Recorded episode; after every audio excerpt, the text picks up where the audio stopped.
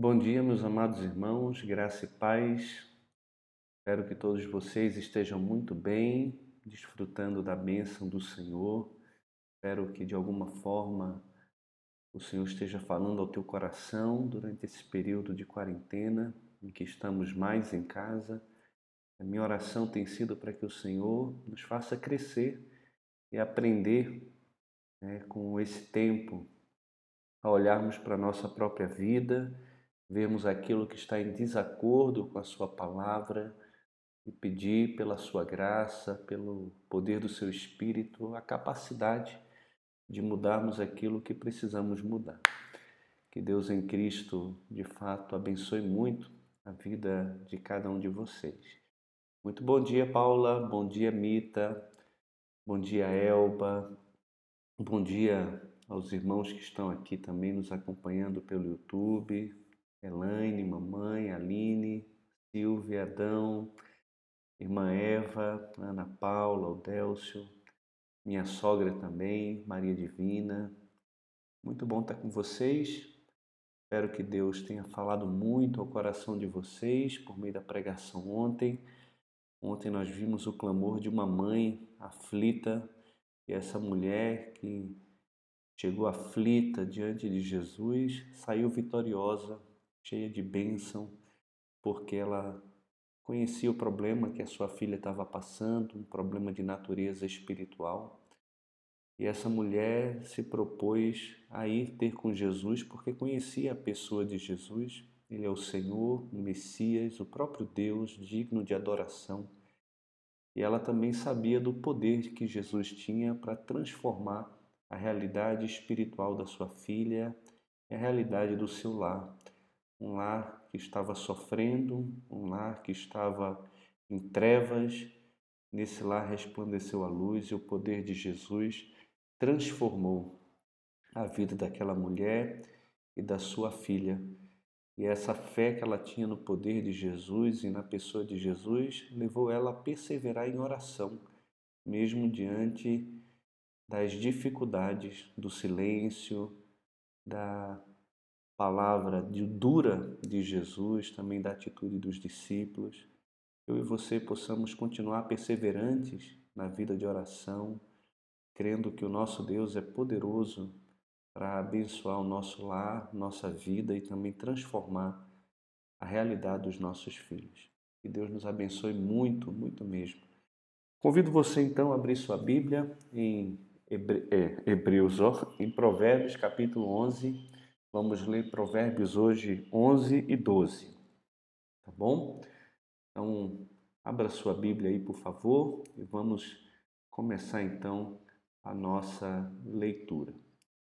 Diz assim a palavra do nosso Deus: Balança enganosa é abominação para o Senhor, mas o peso do justo é o seu prazer.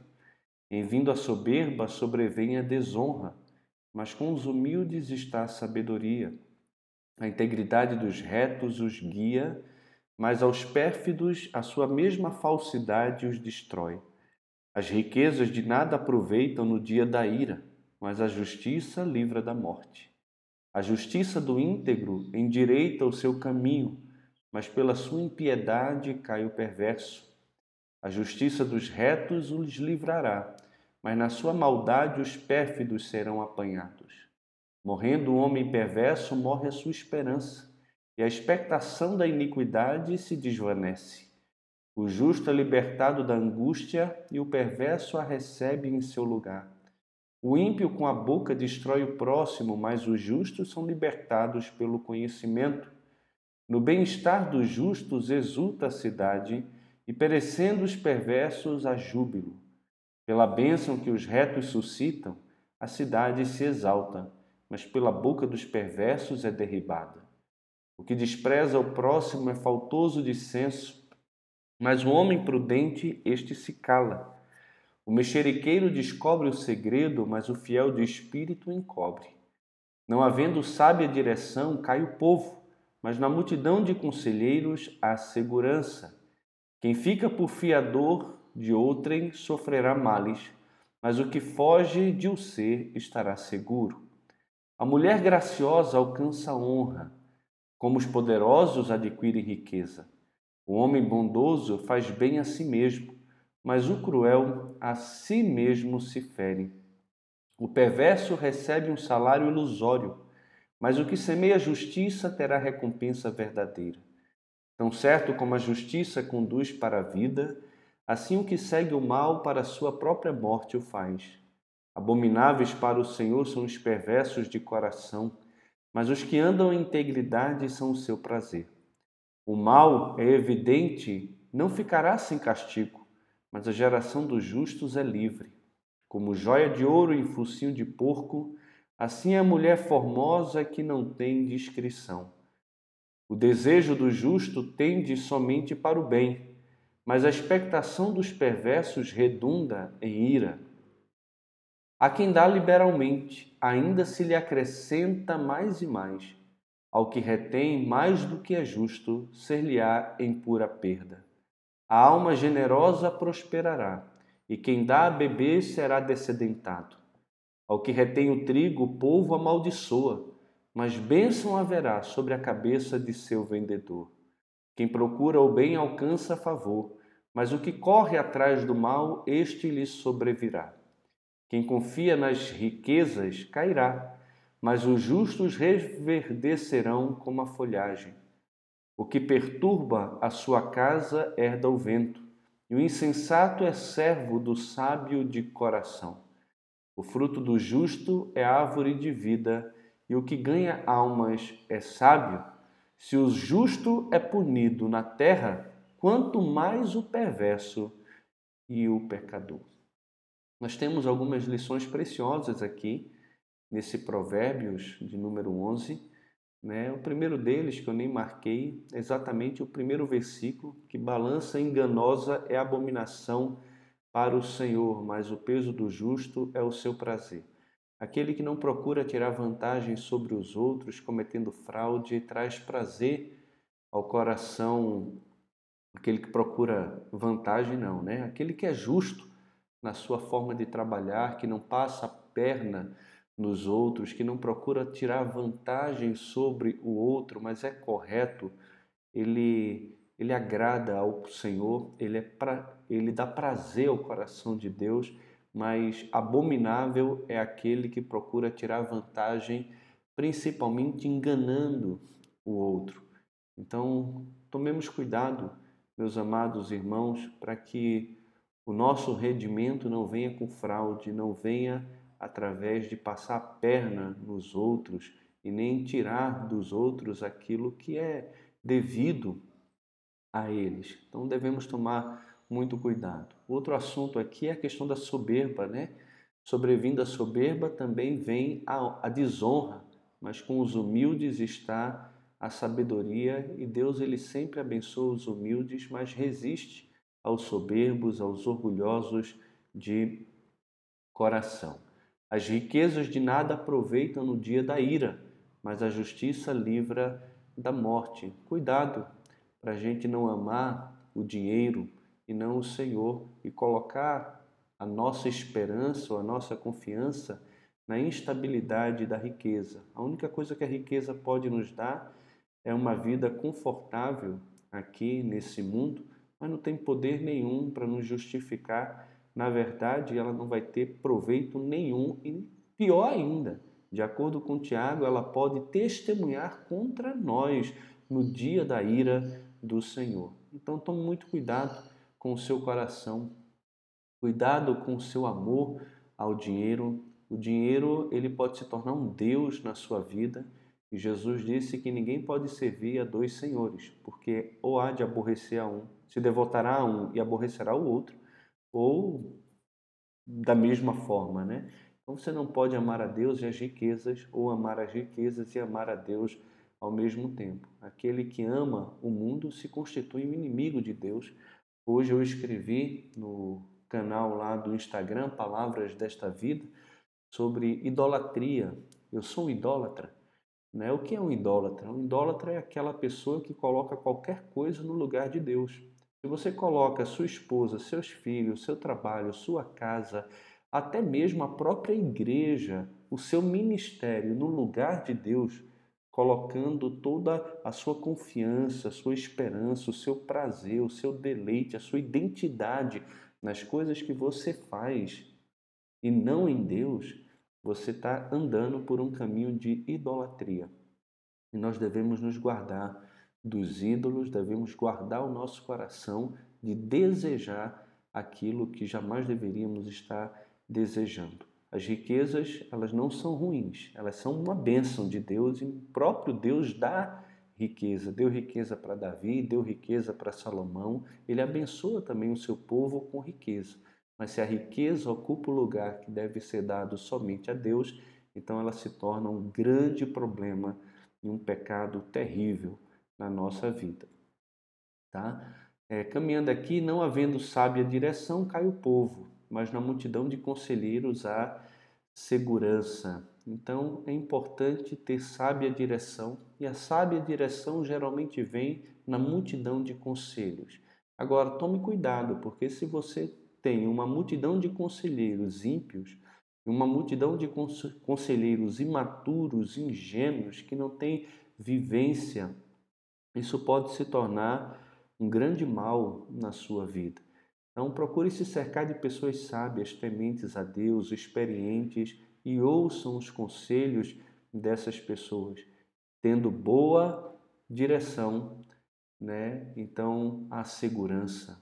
É isso que a gente quer para a nossa vida. Se cerque de pessoas mais sábias que você. Um homem bondoso faz bem a si mesmo, mas o cruel a si mesmo se fere. Quem anda no caminho de bondade, um caminho de amor, um caminho de piedade, ele está fazendo bem a si mesmo. Aquilo que nós fazemos, meus irmãos, de bom, aquilo que nós fazemos em consonância com a palavra de Deus, na orientação das Escrituras Sagradas, isso traz frutos para a nossa própria vida.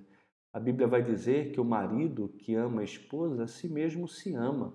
Então, quando você faz o bem para a esposa, você está fazendo um bem para você mesmo. A Bíblia vai dizer que o Senhor Jesus ele se sacrificou pela sua igreja para apresentar a Ele mesmo uma igreja gloriosa, sem mácula, nem ruga, nem coisa semelhante, porém santa e sem defeito.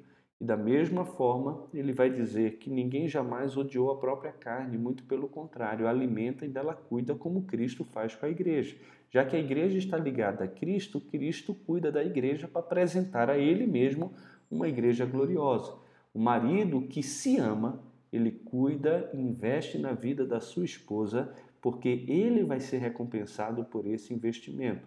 Da mesma forma, todos nós, quando optamos por andar no caminho de bondade, no caminho de amor, de generosidade, nós estamos é, construindo né, algo que vai ser bom para a nossa própria vida, vai trazer deleite para a nossa própria alma, mas aquele que é cruel, aquele que anda num caminho de perversidade, mais cedo ou mais tarde ele vai se ferir, ele vai ferir a sua própria alma e ele vai sofrer as consequências das suas ações ou do seu procedimento. Então devemos tomar muito cuidado para viver sempre andando num caminho de bondade e não de perversidade. Outra coisa que é interessante aqui é como joia de ouro em focinho de porco, ou seja, algo de muito valor, algo bonito, belo, né? Mas no focinho de porco, assim a mulher formosa que não tem descrição. O focinho de porco vai na lavagem, o focinho de porco vai na lama, o focinho de porco é, vai em lugar desagradável que não combina com uma joia. Então, se você pega uma joia e coloca no focinho de porco, isso, isso não condiz com o que é lógico, com o que, com o que é razoável. Da mesma forma, uma mulher formosa, uma mulher bonita, né, mas que não tem descrição, ela vai acabar na lama, ela vai acabar tendo o seu nome difamado.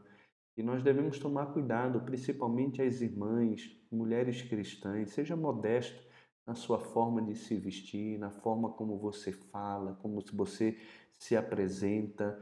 O nosso texto mais na frente, ou mais atrás, no versículo 16, vai dizer que a mulher graciosa, ela alcança honra, assim como os poderosos adquirem riqueza. Então a honra da mulher está na sua graça e não na sua indecência, não na sua indiscrição. Seja discreta, né? Se vista de forma modesta, procure se apresentar e falar na forma adequada e Deus vai abençoar a sua vida, né? Que que haja coerência com a sua fé e a forma como você anda, e você que é uma joia não esteja no focinho de porco, não esteja na lama. Tá? Quem confia nas suas riquezas cairá, mas os justos reverdecerão como a folhagem. Não confie na riqueza. Lembre que a gente falou lá no início do capítulo.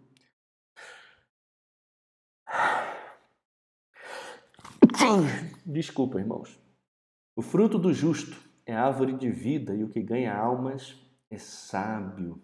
Tiago também no final da sua carta vai dizer que aquele que ganha ou converte um pecador livra a sua alma do inferno, livra a sua alma de grande perdição. Da mesma forma, a Bíblia está dizendo aqui, o fruto do justo traz vida. A vida de alguém que anda com o Senhor, ela abençoa a vida de outras pessoas e ela ganha almas, ela ganha vidas e isso demonstra sabedoria. Ela está fazendo investimento na eternidade. E eu e você, como cristãos, nós precisamos investir a nossa vida em ganhar almas, porque isso é sabedoria. Invista a sua vida, meus irmãos, a pregar o Evangelho e a fazer o nome de Jesus conhecido, porque muitas pessoas estão perecendo sem conhecer a Cristo. E se você é justo, o seu fruto deve trazer vida na vida das pessoas que estão à tua volta. Provérbios capítulo 12.